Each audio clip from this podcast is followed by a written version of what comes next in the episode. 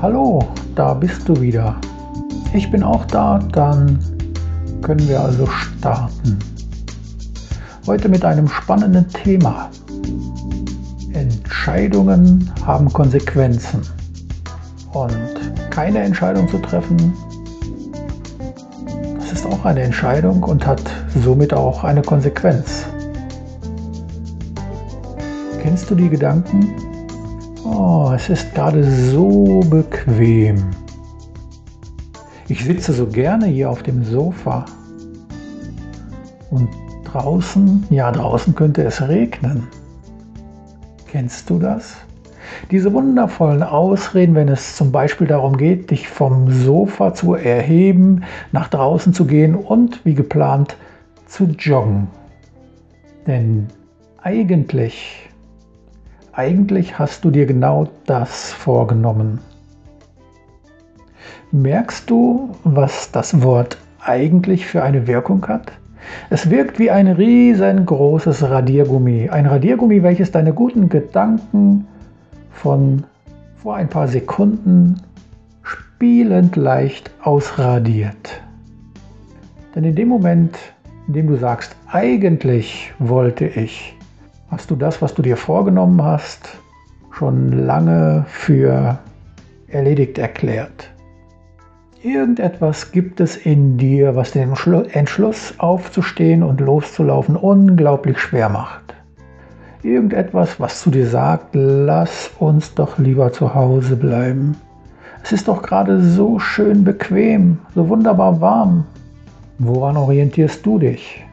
Folgst du dem kurzen Impuls und bleibst faul auf dem Sofa sitzen? Oder bekommst du doch noch deinen Hintern hoch und gehst, wie du es vielleicht ursprünglich geplant hattest, endlich mal wieder laufen, endlich mal wieder eine Runde joggen? Vielleicht hast du dabei ein festes Ziel. Du möchtest deine Leistungsfähigkeit innerhalb der nächsten Monate erhöhen. Du weißt genau, um das zu erreichen, dafür darfst du trainieren. Und wenn du nun von deinem Sofa aufstehst und an deinem Ziel arbeitest und einfach daran festhältst, dann weißt du eines schon jetzt ganz genau. Danach, ja, danach wirst du dich deutlich besser fühlen. Denn das hast du schon oft genug erlebt in der Zwischenzeit. Und auch die andere Variante hast du längst kennengelernt. Wenn du deine Ziele verrätst, nicht aufstehst und nicht mehr läufst, dann bauen sich deine Muskeln ab. Und du wirst schlaff und träge. Und nebenbei vielleicht auch noch dick und unbeweglich. Und eines wirst du mit Sicherheit sein. Unglaublich frustriert. Vielleicht fragst du dich gerade, warum ich dir das alles erzähle. Mit dem Rauchen aufhören ist es etwas ähnlich. Kann sogar sagen, es ist so ziemlich genau das Gleiche. Jedes Mal, wenn du dich nicht in die Spur begibst, sondern der kleinen Verlockung, die so gemütlich erscheint, erneut nachgibst, dann fühlst du dich anschließend hundeelend.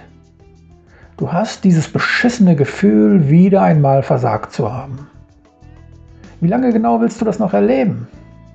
Bis du endlich einmal dahin kommst, eine für dich langfristig tragfähige Entscheidung zu treffen. Wie lange willst du das noch mitmachen? Niemand muss mit dem Rauchen aufhören. Bislang ist es in Deutschland erlaubt und nicht verboten. Wenn du aber mit dem Rauchen aufhören willst, dann nimm es und dann nimm dich und damit am Ende dich selber ernst. Treffe eine Entscheidung, eine Entscheidung, die funktioniert.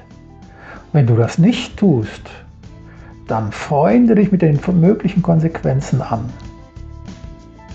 Wasch mir den Pelz, aber mach mir nicht nass. Das hat noch nie wirklich funktioniert. Ich wünsche dir an dieser Stelle gute Ideen für eine langfristig wirklich tragfähige Entscheidung. Viel Spaß bei der Umsetzung und viel Vorfreude auf dein rauchfreies Leben.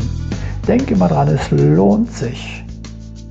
Übrigens, diese Gedanken funktionieren genauso gut bei anderen Entscheidungen, Egal, ob es um das eigene Gewicht geht oder eben andere Dinge, die man gerne ändern möchte.